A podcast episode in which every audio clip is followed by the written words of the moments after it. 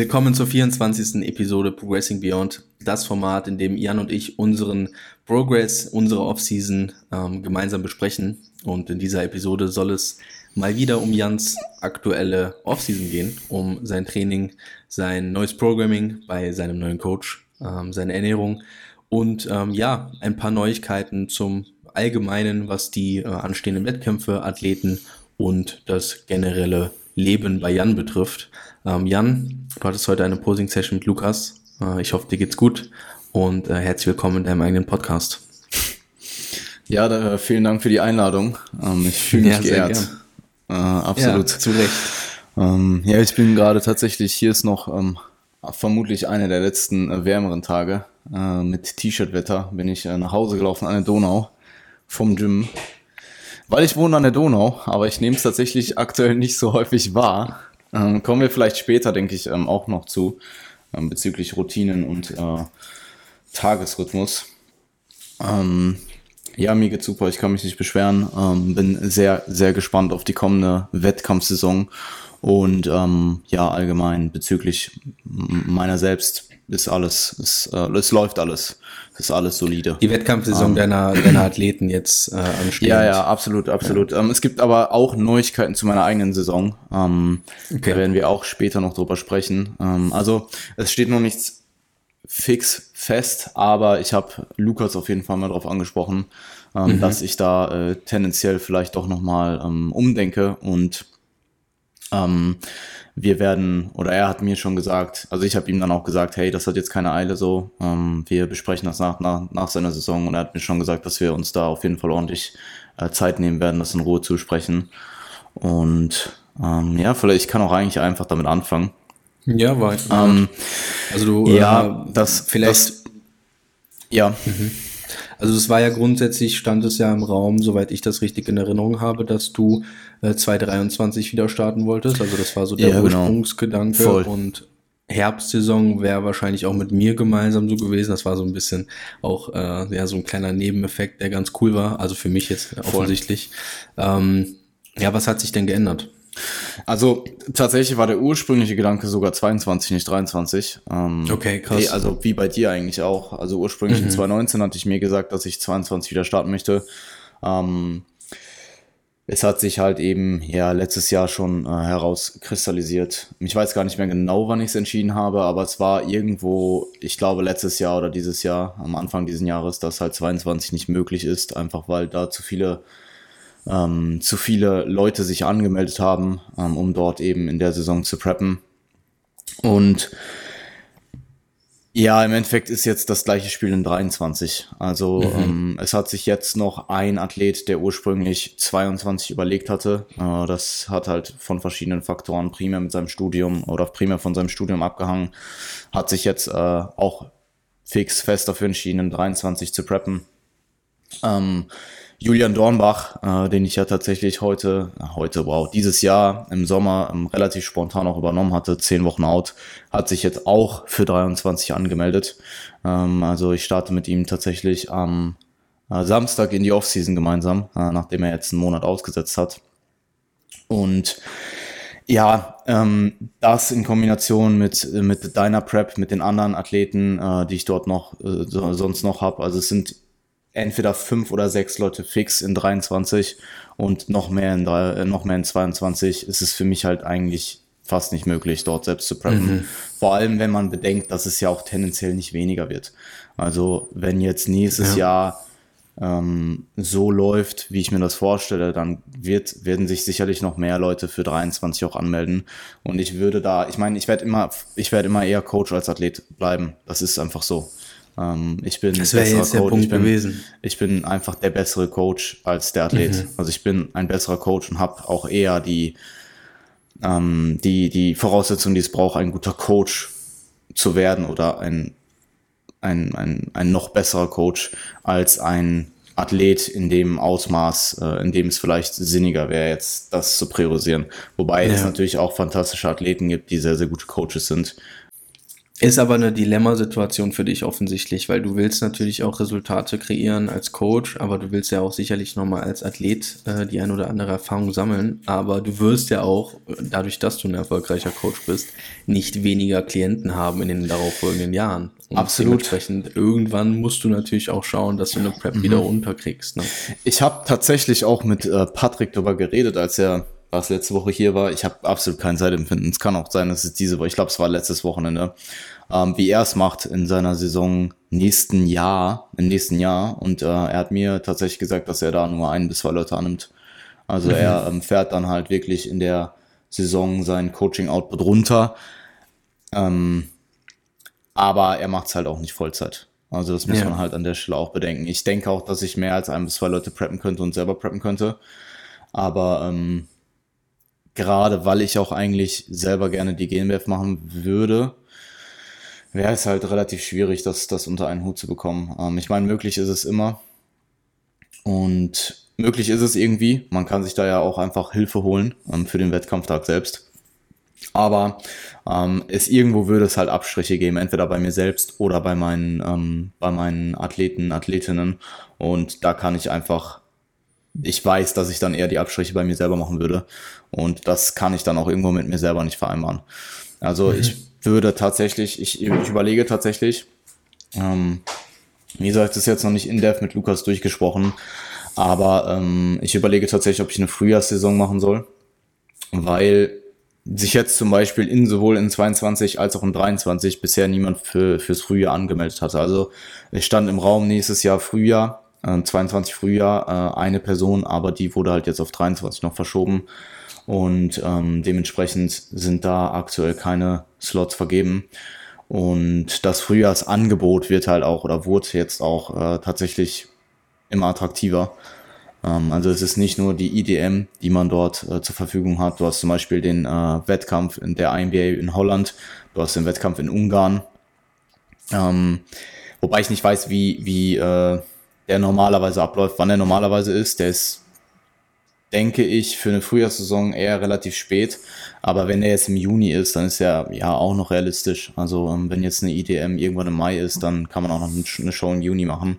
Ja. Und das würde mir halt eben auch dann die Möglichkeit geben, nach der Prep selbst äh, eben dort raus zu, äh, ähm, zu transition und eben dann in die Herbstsaison reinzustarten äh, mit den Leuten, die ich in einem Jahr habe.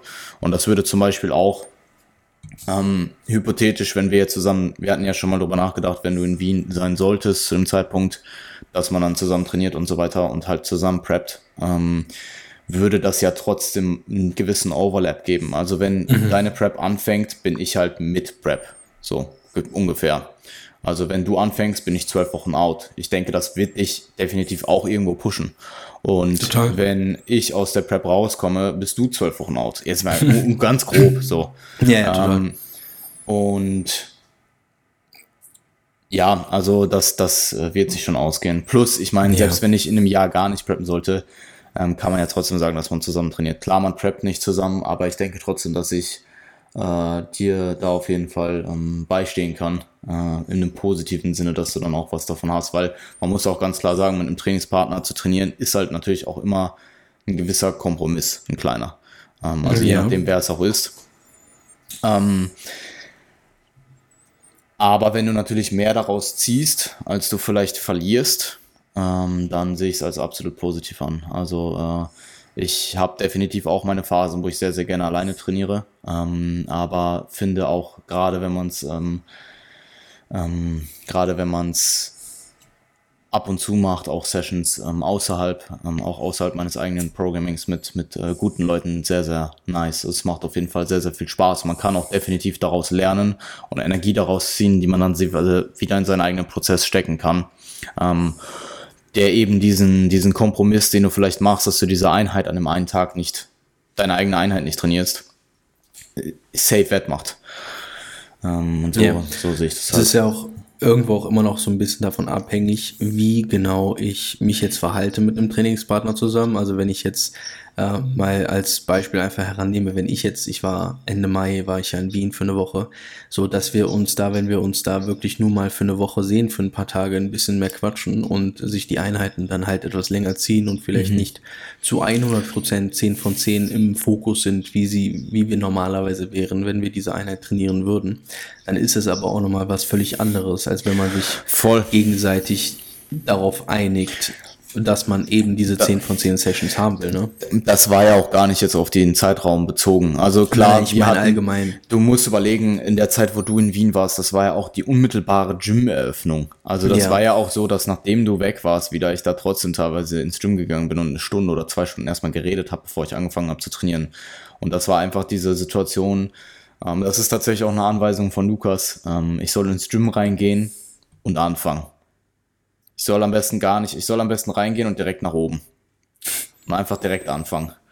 Ähm, weil wenn man dann im Training ist, kann man natürlich socialisen. Es ist jetzt nicht so, als würde ich immer meine Kopfhörer drei Stunden tragen oder zweieinhalb Stunden und würde mit niemandem reden. Aber dann hältst du es halt, wenn du in der Session selbst bist, hältst du es halt nur in, du hältst es halt in einem gewissen Rahmen. Also ja. ich, ich weiß nicht, ich denke, ich kann da für dich mitsprechen selbst wenn du jetzt eine Person siehst, die du magst, mit der du gerne reden möchtest, dann fängst du jetzt nicht an, in deiner Session plötzlich eine halbe Stunde zu reden oder so. Ne, Im Satz, während ich Seitheben mache. Super. Na, aber das kommt in der Regel nicht vor. Und äh, dann ähm, kann ich mich eher nach der Session äh, mit einem Shake da hinsetzen und je nachdem, wer halt dann da ist, ähm, halt dann einfach da ein bisschen quatschen. Ja. Ähm, und klar, wenn man jetzt, wenn man, wenn man jetzt preppen würde, also wenn man jetzt sagen würde, wir machen die gleiche Saison, wir preppen zusammen, dann ist es ja auch nochmal was ganz anderes. Also, ja. klar, man sollte probieren, in jeglicher Hinsicht, sowohl in der Offseason als auch in der Prep, immer bestmöglich abzuliefern und so hart wie möglich, so äh, hart und intelligent wie möglich zu arbeiten. Nichtsdestotrotz ähm, ist Training in der Prep nochmal einfach ein ist einfach fokussierter. Also du bist auch einfach anderes. noch in mehr in ja. dich gekehrt. Gerade zum Ende hin willst du auch gar nicht mehr sozial interagieren. Also äh, das letzte, was ich will am Ende in der Prep ist mit Anxiety in die Lower Session zu gehen und dann kommt irgendwer und redet 20 Minuten mit mir und ich habe dann aber was einfach ganz anderes nur Willenskraft verschenkt so, ja. die ich jetzt eigentlich in meine Beinpresse, äh, in meine Beinpressesätze reinstecken wollte oder so. Ja. Ähm, ja, aber dann ist es halt schön, wenn man sich dann halt einfach gegenseitig als Spotter hat. Man hat vielleicht 100%. trotzdem seine Kopfhörer drin, aber man ist in, in demselben Grind, man fährt so denselben mhm. Film und man kann so einfach nachempfinden, wie der Gegenüber gerade denkt und ähm, was da gerade für, für eine Überwindung für so einen Satz halt auch ja, einfach gerade da ist. Ne? Und da kann man safe. sich halt gegenseitig sicherlich potenzieren. Ich fand auch die Konstellation äh, Andy Kay und äh, äh Chris Therapy sehr, sehr nice. Hat mir auf ja. jeden Fall auch, hat Spaß gemacht, das äh, zuzuschauen. Hat Spaß gemacht zuzuschauen. Ja. ja. Mhm. Okay. Ähm, mhm. Also, man würde dahin gehen, natürlich auch, wenn man das im Vorhinein schon so plant, da muss das einfach zwischenmenschlich passen, das muss kommunikativ passen, das muss von der Zuverlässigkeit passen, das muss, man muss schauen, dass man, dass, dass das Programming sich zumindest zum größten Teil überschneidet, weil sonst trainiert man halt einfach nicht zusammen. Ähm, und dann äh, ist das halt wirklich rein arbeitsorientiert und nicht, man trifft sich jetzt mit irgendeiner Person, die man lange nicht gesehen hat zum Training und hat halt ja. auch diese soziale Interaktion plus Training. Das kann man halt danach beim Essen gehen machen, wenn man da Bock drauf hat. Ja, Meinetwegen bei, gehst halt ein Steak beim, mit Kartoffeln essen. Beim so. Quote und Quote essen gehen, also. ja, du weißt schon, was ich meine. Ja. So, wenn man halt Schön, danach schöner Steak abwiegen. Ja, genau. So nach ja, dem Motto. Schöne Bowl im äh, Anabol zusammenstellen. Genau, eine gute Custom Bowl. Eine gute Custom Bowl. Gut, ähm, Jan, du bist jetzt im zweiten Meso bei Lukas. Habe ich mhm. das richtig auf dem Schirm? Das ist ähm, richtig. Tatsächlich äh, wolltest du mitteilen, wie dein aktueller Split, dein aktueller Meso verlaufen ist und ähm, ja, wie es aktuell läuft und was ihr vielleicht schon geändert habt, ob ihr schon Dinge geändert habt und äh, was im Programming vielleicht gerade so ja, Sache ist. Ähm, Fazit ist erstmal sehr, sehr gut. Klar, ich kann jetzt nach einem, nach einem Meso nicht das, das äh, endgültige Fazit ziehen, aber es funktioniert sehr, sehr gut. Ich habe eigentlich äh, in, in nahezu allen Bereichen guten Progress. Ähm, also gerade in, in den Delts halt auch einfach visuell. Ähm, aber auch in äh, Druckübungen, Zugübungen, in äh, Lower-Übungen geht es eigentlich überall voran. Klar, es gab so initiale kleinere Setbacks, um, zum Beispiel in einem Dumble ADL, der dann einfach als dritter ähm, als, als dritter Slot in der Session war. Ähm, paused mit Vorbelastung ist halt nochmal was anderes, als wenn du den fresh machst und nicht pausiert. Dann geht man dann natürlich erstmal mit dem Ego zurück. Gewicht verringert sich, aber jetzt einfach dort sich wieder hochzuarbeiten, hat sehr, sehr gut funktioniert im ersten Meso. Ähm, es sind definitiv sehr, sehr brutale Sessions teilweise. Ähm, teilweise auch, äh, die ziehen sich teilweise auch sehr. Also die Übungsauswahl ist auch einfach ähm, teilweise ähm, ziemlich rough. Aber ich habe auf jeden Fall das äh, Gefühl, dass alles sehr, sehr produktiv ist und es auch nicht jetzt zu viel ist. Also dass ich jetzt mich einfach hier, dass ich gar nicht recover oder so. Ähm, Hast du ein Beispiel für rough? ja, voll. Ich habe ein Beispiel für rough. Ähm, ich habe heute zum Beispiel die Dells Pool Session gehabt und ähm, ich habe hab tatsächlich, äh, fang halt mit Laterals an, Chest Supported Laterals, sechs Sätze, habe danach drei Sätze ähm, Gym 80 Shoulder Press. Und dann fällt halt, dann fängt halt erst der, und die Gym 80 Shoulder Press ist halt auch schon so ein Kit. Das ist halt, äh, also du kannst dich, du kannst da unfassbar grinden. Ähm, und das ist definitiv eine sehr taffe Schulterpresse. Ähm, mhm. Dann geht's halt weiter mit äh, zwei Sätzen Nautilus Pullover ähm, als Vorermüdung, um danach in drei Sätze Dumble zu gehen. Äh, alle pausiert auch. Also da ist der Fokus in der Session erstmal auf den Lats mit dem, ähm, mit dem äh, Pullover, ähm, der dann in dem Fall auch eher die äh, verkürzte Position betont, ähm, bevor es dann eben in den pausierten Dumble geht, der eher die gestretched Position überlädt. Ähm, vor allem, weil ich sie halt auch recht strikt mache. Ähm, und danach geht's eben eher in äh, Richtung ähm, Teres Mayo und später auch Traps, äh, indem ich erstmal an der, ist es die, ähm, es ist, ich verwechsel mal die, Galax die Galaxy und die ähm, Panata. Es ist die Galaxy. Galaxy Row.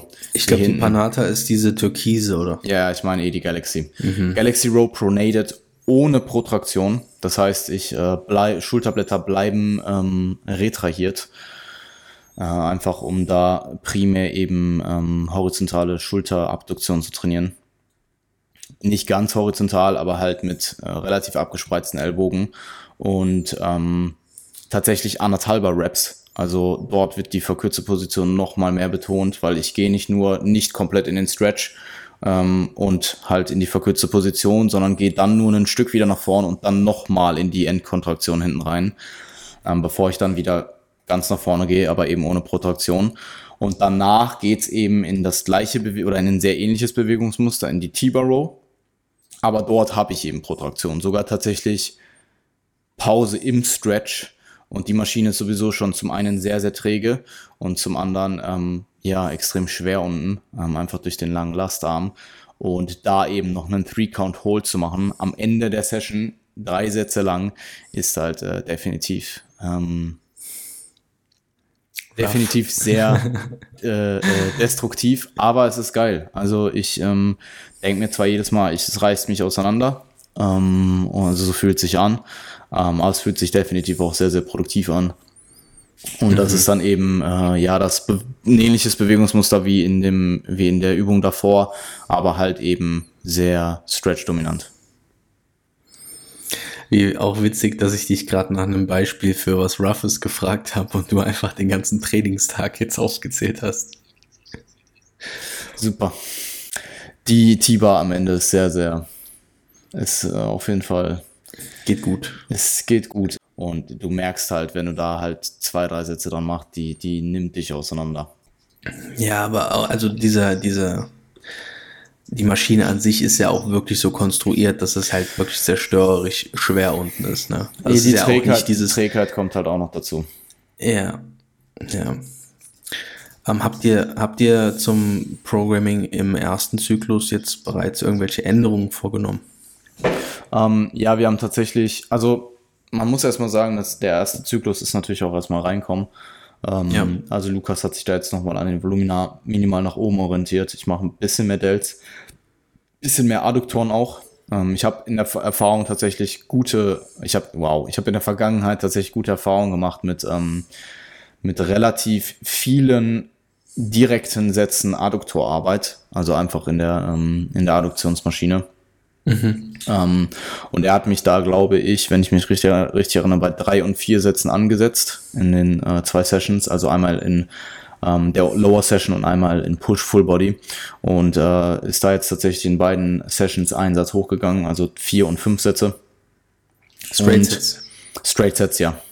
Mhm. Äh, ich habe tatsächlich generell aktuell keine Rest-Pause-Sätze. Äh, also okay. arbeiten eigentlich ausschließlich mit ähm, Straight Sets. Und ansonsten haben wir eine Session, ich habe tatsächlich beide Rear Delt Sessions äh, Single Arm gemacht, also ähm, unilateral. Und das war halt, was Effizienz angeht, definitiv nicht das Gelbe vom Ei, wenn du halt beide Sessions vier Sätze Single Arm Rear Delt ähm, ähm, Work machst. Haben wir jetzt zumindest in einer Session halt auf eine bilaterale ähm, Übung geswitcht und somit halt dort ein bisschen mehr, somit holen wir dort ein bisschen mehr Effizienz raus. Ähm, und wir haben den Lat Pulldown und die High Row in der Pull GK oder Pull Full Body Session äh, geswitcht. Einfach weil ich das Gefühl hatte, dass bei dem Lat Pulldown am Ende der Session absolut die Luft raus war und ich konnte dort halt mhm. halt auch, ich konnte den halt nicht ähm, ich konnte ihn halt nicht nach oben äh, treiben. Also da waren die Nummern einfach stagnativ über den gesamten Zyklus. Ähm, während die Row eigentlich immer ziemlich gut ging. Und ich äh, muss jetzt, also er hat dann halt vorgeschlagen, wir tauschen die. Wir haben das jetzt gemacht. Also ich habe ihm einfach nur gesagt, hey, der Lat Pulldown geht nicht nach oben. Der kommt mir an dem Slot in der Session ähm, da einfach nicht so produktiv vor. Er hat dann halt getauscht. Habe ich jetzt einmal so abtrainiert, fühlt sich auch sehr, sehr gut an. Also High Row ist immer noch progressiv, auch am Ende der Session. Ähm, und der Lat Pulldown fühlt sich einfach besser an. Und war jetzt natürlich performance-technisch auch direkt ein Stück besser, aber halt einfach, weil er früher in der Session trainiert wurde. Ja, gut, logisch. Ja, mhm. ja bin mal gespannt, wie er jetzt nach vorne geht. Mhm. Und das war's. Also, das waren jetzt erstmal so kleinere Änderungen. Ne? Ja, voll. Ich, ich denke mal, man möchte ja auch offensichtlich jetzt erst einmal über mehrere Zyklen, über mehrere Mesos, ähm, ja, erfahren, wie es überhaupt funktioniert, ne? Und halt austesten, wie das Programming sich entfaltet letztlich oder was halt mit deiner Physik auch passiert. Also mhm. es ist ja auch einfach das primäre Ziel ist ja auch nicht äh, da jetzt einfach ne, nur stark zu werden. Klar, irgendwo willst du deine Performance verbessern, aber es ist ja auch das Physik-Goal, was dahinter steht oder was auf, auf dem das halt alles aufbaut. Ja, du hast ja ein gewisses Physik-Goal und ähm, habt ihr da jetzt irgendwie einen gewissen Fokus? Habt ihr da jetzt schon was feststellen können. Wie sieht's ähm, optisch aus? Weil ich, ich meine, ihr habt jetzt heute Posing gemacht. Ja? Wir hatten es ja, ähm, es ja gesehen bei dir in der Instagram Story. Und ähm, ja, was sagt Lukas dazu? Ähm, also wir haben fest, also Dells, Dells sind safe besser geworden. Das habe ich auch selber schon festgestellt. Das sieht man einfach. Also du, du siehst ja täglich äh, auf dem Spiegel oder was ist auf dem Spiegel, aber du siehst dich im Training im Spiegel. Ich sehe mich, äh, wenn ich auch im Bad bin, im Spiegel. Und Dells fallen halt auch einfach relativ schnell auf. Also wenn die wenn die runter sind, gerade in der Offseason, wo dein Gewicht ja auch tendenziell nach oben geht, ähm, wenn deine Dells trotzdem besser aussehen, dann machst du halt was richtig. Ähm, also Dells definitiv. Rückenansicht, ähm, ja, ähm, habe ich jetzt selber noch nicht so viel feststellen können, aber muss jetzt auch, also ich schaue mir die Bilder auch nicht so viel an. Ich überlasse ihm da die Arbeit. Und äh, Glut sind, denke ich, bisschen besser geworden. Ähm, tatsächlich. Und das sind ja auch die drei Sachen, die, die im Fokus stehen. Also der Rücken wird safe auch besser, aber der Rücken braucht halt auch einfach eine längere Zeit. Und ähm, Rücken ist jetzt auch so eine Sache, die du off offensichtlich jetzt nicht auf täglicher Basis selber siehst. Und ähm, ich hätte tatsächlich im Nachhinein, ich weiß nicht genau, warum ich die Session heute nicht gefilmt habe. Ähm, vermutlich, weil es eigentlich ursprünglich nur ein kurzer Formcheck sein sollte und keine richtige Session. Im Nachhinein hätte ich sie gerne gefilmt, ähm, um mir das Ganze mal, um das Ganze dann auch retroperspektiv mit der Session vor, ich weiß nicht genau, wann es war, sechs Wochen oder vier Wochen oder so zu vergleichen. Ähm, aber ich bin generell eh eigentlich relativ zufrieden mit der Rückansicht. Ähm, schon. War ja jetzt auch eigentlich nie so, also ich habe es jetzt nicht als Schwäche bei dir wahrgenommen, sage ich ja, mal. Das Spread war ja schon eher eine Pose, wo du dich gut drin wohlgefühlt hast auch. Ne? Mhm, ich denke, dass es da auch dahingehend einfach darum geht, halt potenzielle Stärken weiter auszubauen. Mhm. Also ähm, ja, ich also meine Rückansicht besser geht immer, ähm, aber ich denke auch, dass es viel Sinn macht, Stärken voranzutreiben und nicht nur sich auf Schwächen zu konzentrieren. Und ja. Generell oder bei dir? Ähm, generell, es kommt aufs Individuum an und es kommt darauf an, was für einen Zeitraum wir uns befinden. Wenn du jetzt mhm. drei Jahre Prep off, äh, wenn du jetzt drei Jahre Off-Season hast zwischen deinen ähm, Contest Preps, dann und du bist jetzt nicht 35 und hast die meisten deiner Gains gemacht, dann würde, macht es sicher, oder also 35, 40, irgendwie so in die Richtung, ähm, wo man halt sagen kann, okay, du trainierst jetzt 20 Jahre oder 15 Jahre, du hast die meisten deiner Gains gemacht, konzentriere dich jetzt darauf, dass du deine Schwächen so gut es geht ausmerzt und dann ist das halt das Gesamtpaket, was du in deinem Lebenslauf oder in deinem Lebens, in deiner Karriere erreichen kannst. Meinetwegen im Peak mit 40, 45. Ähm, aber gerade wenn du noch jung bist und gerade wenn du noch sehr viel Potenzial hast, überall zu wachsen, denke ich, ist es ein Fehler, sich zu früh zu sehr nur auf seine Schwächen zu konzentrieren. Das heißt nicht, dass man mhm. sich nicht auf seine Schwächen konzentrieren soll, ähm, aber erstmal eine gewisse, du musst ja auch erstmal deine Schwächen etablieren. Also, wenn wir jetzt muss erstmal Schwächen ausgehen, geben.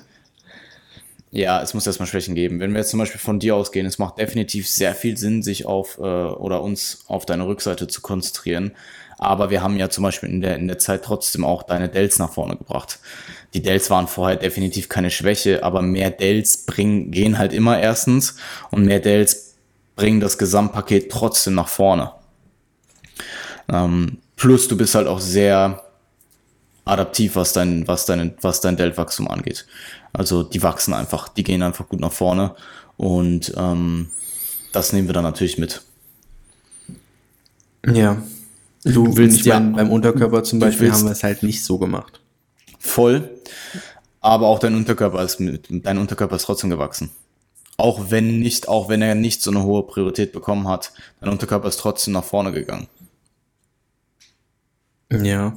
Dein Ziel ja. ist es ja, alles nach vorne zu bringen, aber tendenziell deine Schwächen vielleicht etwas mehr, sodass du es, also wenn wir jetzt davon ausgehen, dass du ähm, in, in, in drei, klar, das Ziel sollte es auch langfristig sein, Schwächen so auszumerzen, dass sie keine Schwächen mehr sind, aber sind wir mal realistisch, wenn du jetzt eine, eine Rückenschwäche hast und du hast eine extrem, alles andere ist extrem gut, dann kannst du das nicht mal eben so in zwei Jahren ausmerzen. Das dauert länger. Also je nachdem, wie signifikant das dann halt auch ist, ne?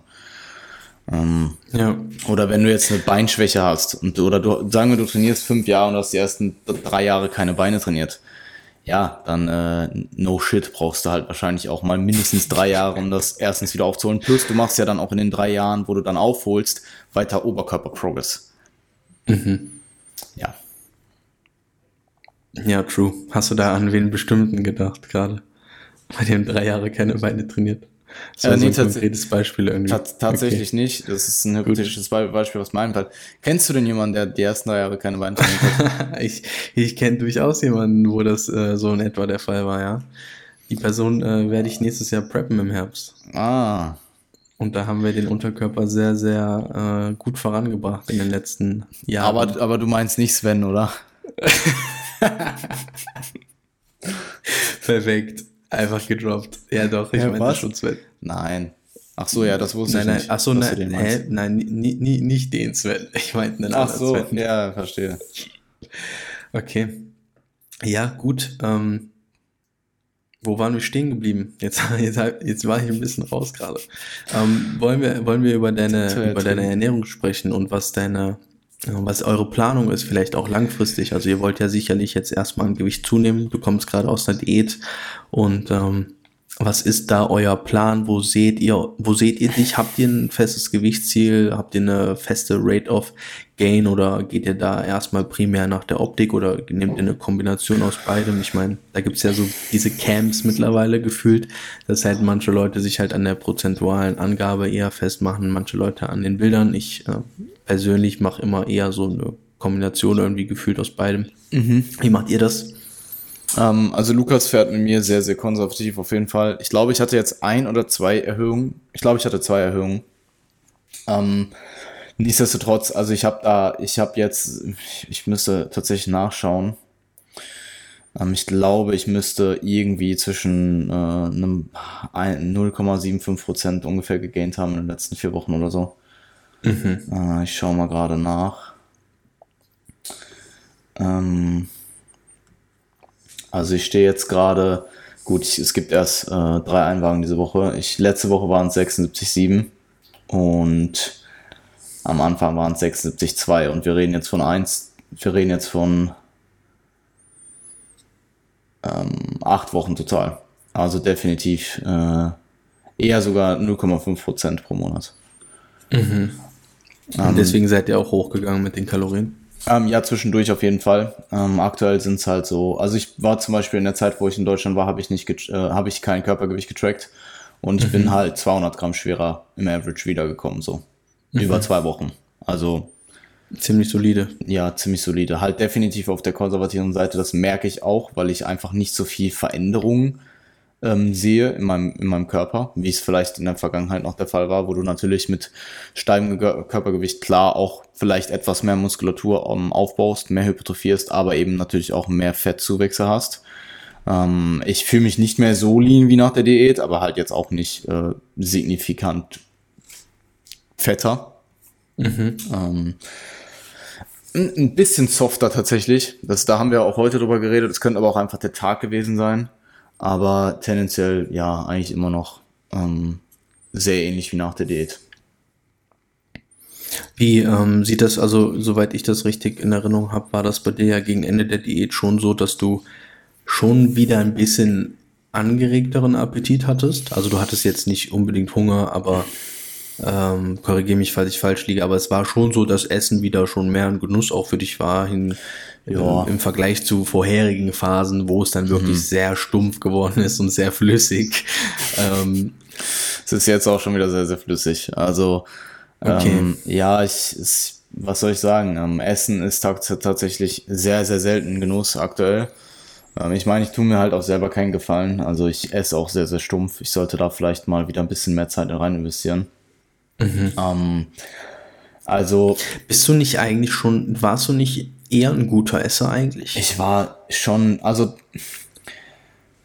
vor der Prep direkt nicht, aber da hatte ich halt auch Peak Körpergewicht. Also da waren so die letzten, ich kann mich erinnern, ich war im, ich habe meine Prep gestartet im Anfang Februar und mhm. ich war im, ähm, ich glaube im August davor das Jahr im Urlaub und da war, kam ich gerade aus dem Minicut und da war eigentlich alles cool. Also so All You Can Eat Türkei ging schon gut.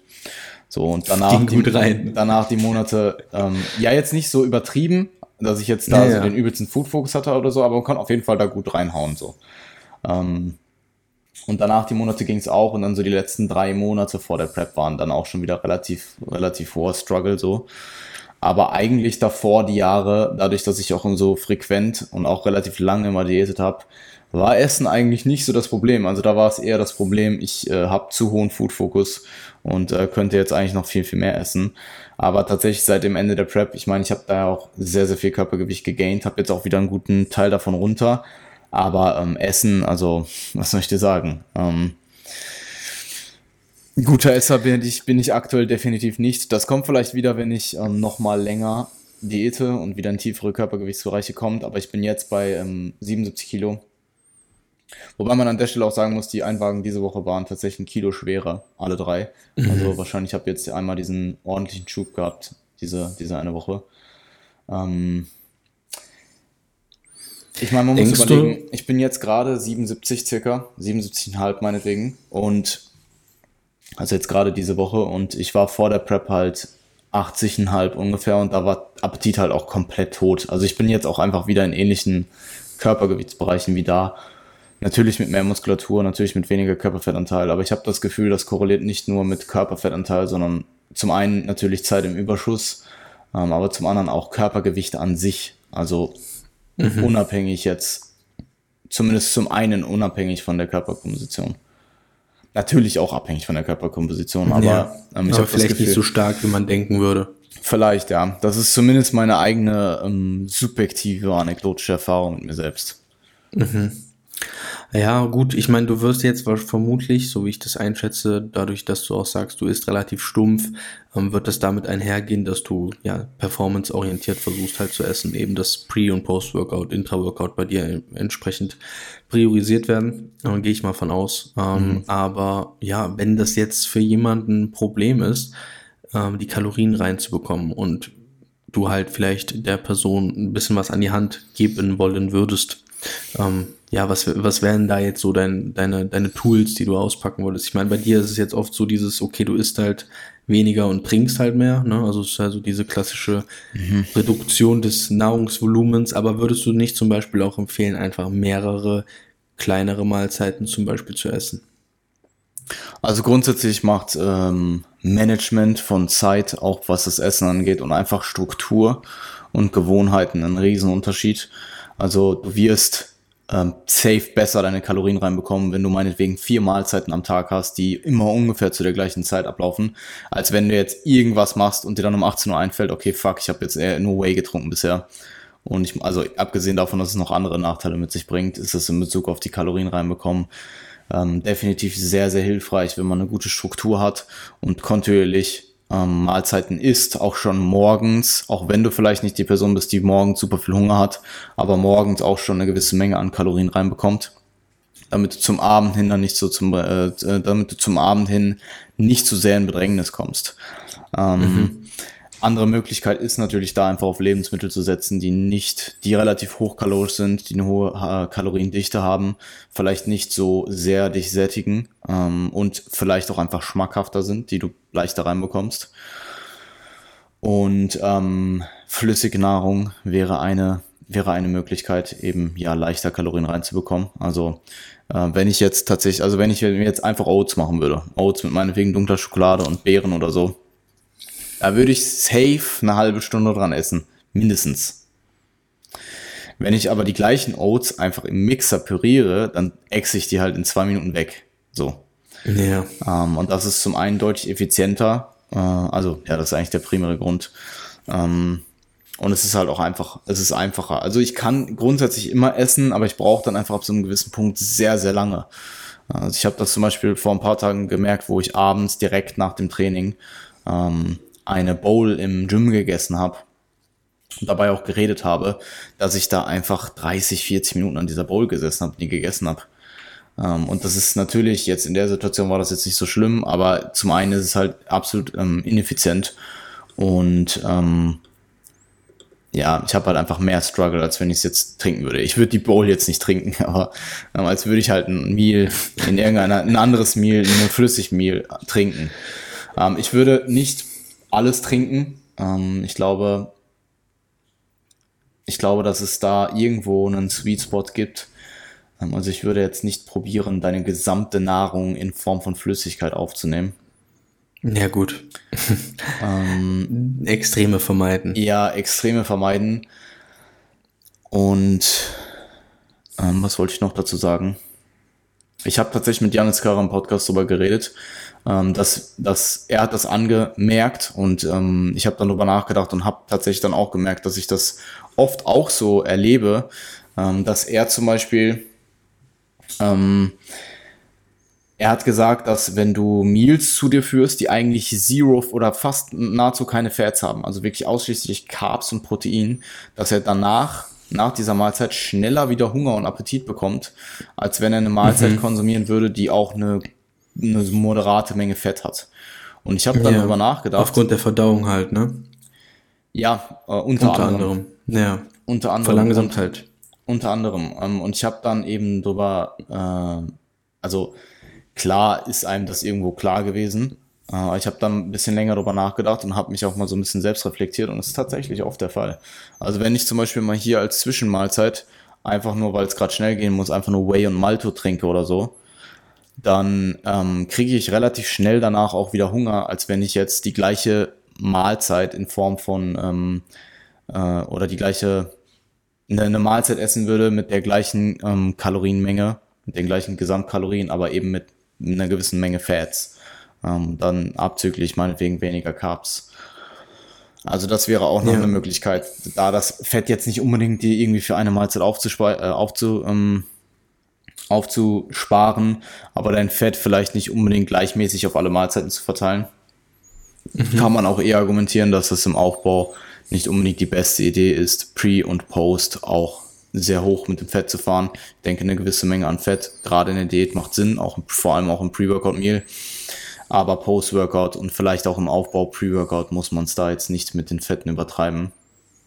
Ähm, ja. Dann vielleicht eher für Meal 1 beziehungsweise wenn man jetzt mittags trainiert, Meal 1 und Meal 4 offen lassen, wenn man von vier Mahlzeiten ja. ausgeht, ausgeht und Trainings zum, äh, Training zur Mittagszeit.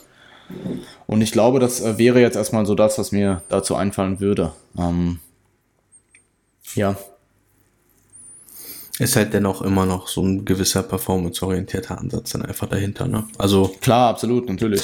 Du kannst aber auch schmackhaft essen und performanceorientiert essen. Ich denke, das ist auch was, was man erwähnen sollte. Ich, ähm, weil ja, ich bin halt auch einfach, ich bin halt einfach was, dadurch, dass ich, sorry, dass ich dich unterbrochen habe, dadurch, dass ich so wenig Pleasure, sag ich mal, aus Essen aktuell bekomme, habe ich halt auch einfach keinen Bock, mich jetzt hier hinzustellen und ewig zu kochen.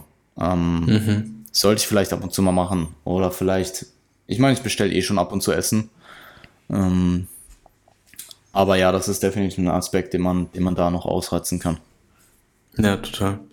Ich denke auch in Gesellschaft mal was essen zu gehen oder so, gerade in der Off-Season. Klar, absolut. Ähm, auch solche Dinge da halt diese Balance zwischen Performance orientiert oder es ist eigentlich nicht mal Balance, weil wenn du es gut machst, wenn du in der Lage bist, dein Essen einzuschätzen und wenn du weißt, was du in einem Restaurant essen kannst und was nicht und was dir schmeckt und was nicht, dann ist es ja trotzdem ein performanceorientiertes Essen in einer angenehmen Umgebung, wo es dir halt leichter fällt, wo du halt halt so eine ja, es, man nennt es natürlich jetzt Balance, aber es ist halt irgendwo trotzdem ein performanceorientierter Ansatz, aber halt eben integriert in halt eben ein Umfeld oder sowas. Ne? Und so fällt dir das sicherlich auch nochmal leichter, ähm, Kalorien reinzubekommen, als wenn du halt äh, auf Online-Coach angelehnt äh, da an, am, am Schreibtisch halt sitzt, so weißt du. Ja, absolut. Voll. Bin ich bei dir. Ich, äh, und ein relativ großer Intra-Workout-Shake. Ähm, also aktuell bei mir 30 Gramm Isolat und 75 Gramm Maltodextrin ähm, sind dann natürlich auch nochmal äh, ja, eine solide, solide Menge an Kalorien, die dann natürlich auch in dem Kontext nützlich ist äh, fürs Training. Ja, crazy. Also 75 oh. Gramm Malto ist natürlich schon. Ja, ist, ich meine, die Session, die Session geht relativ lang und ich kann halt auch sehr, sehr gut mit diesen Mengen an Malto umgehen. Ähm, ich würde nicht pauschal jetzt empfehlen, äh, wenn du Probleme hast mit dem Appetit, direkt 75 Gramm Malto zu fahren, sondern taste dich mal mit 30 bis 50 30, Gramm ran. Ja. Ähm, ja. Und schau dann, ob es eventuell mehr sein kann. Äh, aber du willst dann natürlich keine Verdauungsprobleme bekommen in den Sessions und wahrscheinlich auch abhängig davon, wie lange, oder nicht nur wahrscheinlich, auch definitiv abhängig davon, wie lang deine Sessions sind. Wenn ich jetzt über drei Stunden verteilt 75 Gramm Malto trinke, dann ist es in der Regel kein Problem für mich. Ja, Du hast es ja auch immer separat zum Wasser, ne? Soweit ich das bei dir richtig in Erinnerung habe. Ähm, hast du dein Intra immer so, oder? Na, ich habe tatsächlich, so also das Intro ist, ich habe tatsächlich nicht so viel Flüssigkeit im Intra. Ähm, dadurch, dass ich meistens direkt vorher Monster trinke und auch mhm. generell sehr, sehr gut hydriert bin, brauche ich im Training nicht so Unmengen viel Flüssigkeit. Also jetzt abgesehen von den heißen Tagen, da habe ich dann meistens okay. nochmal extra Wasser dabei gehabt. Aber an so normalen Tagen komme ich mit einem großen Shaker, also so meinetwegen 800 Milliliter oder so, komme ich eigentlich ziemlich gut aus. Und das ist halt dann mein Intra-Workout. Und manchmal ist es so, dass ich ähm, gerade bei Lower mein Intra dann so bei der vor- oder vorvorletzten Übung ausgetrunken habe ähm, und mir dann halt nochmal Wasser auffülle. Da merke ich auch, dass ich vielleicht, ähm, da crave ich dann auch einfach ab so einem gewissen Punkt einfach ganz normales Wasser. Ja, das ähm, habe ich nämlich. Also mhm. wenn ich halt Intra habe, dann brauche ich dazu immer noch normales Wasser, weil ich halt irgendwie, das, das stillt meinen Durst. Die, diese, mhm, diesen ich weiß, was du meinst. Aspekt, voll. Ja, weißt du, ich brauche trotzdem mal halt dann auch einfach klares Wasser im Training, irgendwie so um, zwischendurch. 100 Prozent. Ja, deswegen reine, äh, reine Interessenfrage, wie das bei dir so ist. Gut. Ah, super, super. I'm so hydrated. Das, klar, das klare Wasser. ähm, nee, tatsächlich, ich habe das bei Lower. Bei den anderen Sessions nicht. Aber bei Lower habe ich das, dass ich so, äh, wenn es dann auf Adduktor und Wadenbauch zugeht, da denke ich mir meistens so, okay, jetzt brauche ich mal normales Wasser. Mhm. Das ist dann meine Wasserpause. Okay, also äh, wir halten fest, es geht konservativ nach oben. Es soll äh, performance-technisch offensichtlich auch nach oben gehen. Die Baustellen sind Delts, LEDs und Glutes. Das Programming läuft soweit erstmal. Und ähm, ja, gab ein paar kleinere Änderungen, aber im Großen und Ganzen bist du erstmal soweit zufrieden. Ähm, willst du vielleicht über die Wettkämpfe, die anstehenden, noch kurz was loswerden? Voll. Ähm, zum einen erstmal äh, herzlichen, ja, wobei ich habe sie mir eh schon. Ich habe mich auf jeden Fall gefreut, dass ähm, sowohl äh, Chris den zweiten Platz in der ähm, First Timer Klasse gemacht hat. War es First Timer oder Novice? Es war First Timer, oder? Ich glaube, es hieß First Timer, ja. ja. Aber es kommt ja letztlich irgendwo. Also ja, nee, nee, äh, bei der PCA gibt es beid, tatsächlich beides. Es gibt okay, Novice crazy. und First Timer. Ähm, ich glaube, es war First Timer. Mhm. Und ich meine auch. Ja, ich bin mir sogar ziemlich sicher. Und äh, äh, ja, natürlich auch an Alex äh, für den für den Klassensieg in der ähm, Class in Classic Bodybuilding. Nicht Classic Physik, Classic Bodybuilding. Ja, Short war es, ne? Es war die ja, Short-Klasse. Ja, ne? ja, ja, voll. Ähm, auf jeden Fall. Mega. Also Aufnahmen waren fantastisch. Beide haben definitiv Ey. abgeliefert. Und äh, ja, also bei der PCA können sich die Naturalverbände definitiv einiges abschauen.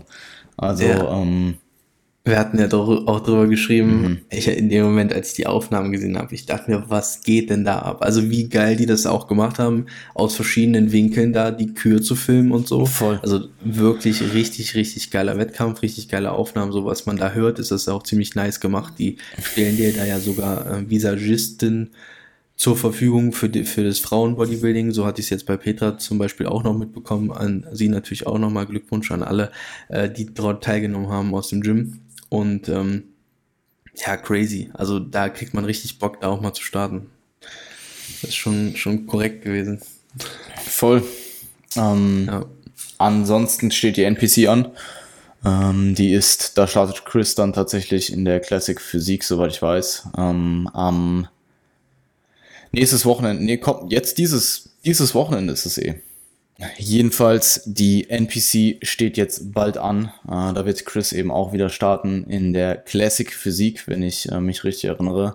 Ähm, bin da auch vor Ort ähm, und werde mir das Ganze anschauen. Ist halt keine Naturalshow, aber definitiv ähm, sehenswert und ich will Chris halt auch einfach supporten. Ähm, ansonsten, ja, die ANBF steht halt an. Also ähm, bin da natürlich super gespannt drauf, auch wenn es nur die Warm-up-Show ist für die drei Bodybuilding-Athleten, die ich habe. Es ist dennoch natürlich auch der Saisonauftakt und äh, der erste Wettkampf für zwei von den dreien. Ähm, und natürlich auch für, für Niklas, den äh, Second Timer, der erste Wettkampf seit drei Jahren. Und ähm, ja, ich bin super gespannt drauf. Also ANWF wird primär als Warm-up genutzt. Wir werden dort nicht großartig pieken. Ähm, ich denke, wir werden dann auch in, äh, in, im in der nächsten Episode, die müsste dann die Woche nach der ANWF sein oder die Woche danach, ich bin mir nicht ganz sicher, wir werden auf jeden Fall in der nächsten Episode dann auch Peking äh, nochmal genauer durchsprechen, dass ich da vielleicht auch paar ähm, Case Studies am Start habe, sowohl für die ANBF als auch die GmbF, vielleicht beziehungsweise dann auch einfach, was ich in Bezug auf die Peak Week von der Warm-Up-Show zu der ersten Main-Show, in dem Fall halt die GmbF, in gut vier Wochen geändert hat. Ähm, und danach eben auch, danach die Woche die UKDFB, ähm, das sind die drei Shows, die bei uns aktuell äh, anstehen. Ähm, und ich bin super gespannt drauf. Also sehr, sehr gehypt. Es ist bei mir generell so ein, so ein, so ein, so ein, ich bin sehr gespannt auf die Saison, klar, ganz klar, die ist halt auch einfach ak akut jetzt. Aber ich bin auch einfach gespannt auf, also wenn du mich so fragen würdest, ich bin einfach gespannt auf die nächsten 24 Monate. So. ähm, ja, voll. Ja, es wird einfach. Ich weiß, was du meinst. Es wird einfach weiß, sehr viel passieren und ich ähm, freue mich einfach drauf. Ja, es wird wachsen in allen Ebenen. Ja. Oder es soll wachsen in allen ja, Ebenen. Also ich ja. bin einfach sehr gespannt, wie sich auch alle anderen entwickeln und was sich, wie sich das alles so äh, hinentwickelt, was, was. Die ganze Bubble, die ganzen ganze Bodybuilding-Verbände. Aha, voll. Ja. Die Popularität des Sports und so weiter. Ja, da stehen auf jeden Fall ein paar interessante Jahre an, das stimmt, definitiv. Ähm, ist bei mir ja auch ähnlich. Also ich habe ja auch nächstes Jahr wirklich schon ein paar Athleten auf der Bühne stehen ähm, und darf danach das Jahr selbst dann auch mal wieder ran. Und ich denke mhm. auch, dass der, äh, dass die Tatsache oder dass die, das Roster für nächstes Jahr ähm, auch entsprechend abliefern wird. Ähm, sowohl die Athleten als auch versuche ich natürlich als Coach dann meinen Job bestmöglich zu erledigen und auch das wird ähm, ja entsprechend in den nächsten Jahren sicherlich auch sich in die richtige Richtung entwickeln. Safe. Dementsprechend wird eine gute Zeit. Mhm. Und ich freue mich da auch sehr drauf. Absolut, voll. Also es ist ein Sport mit so langen Zeiträumen und mhm.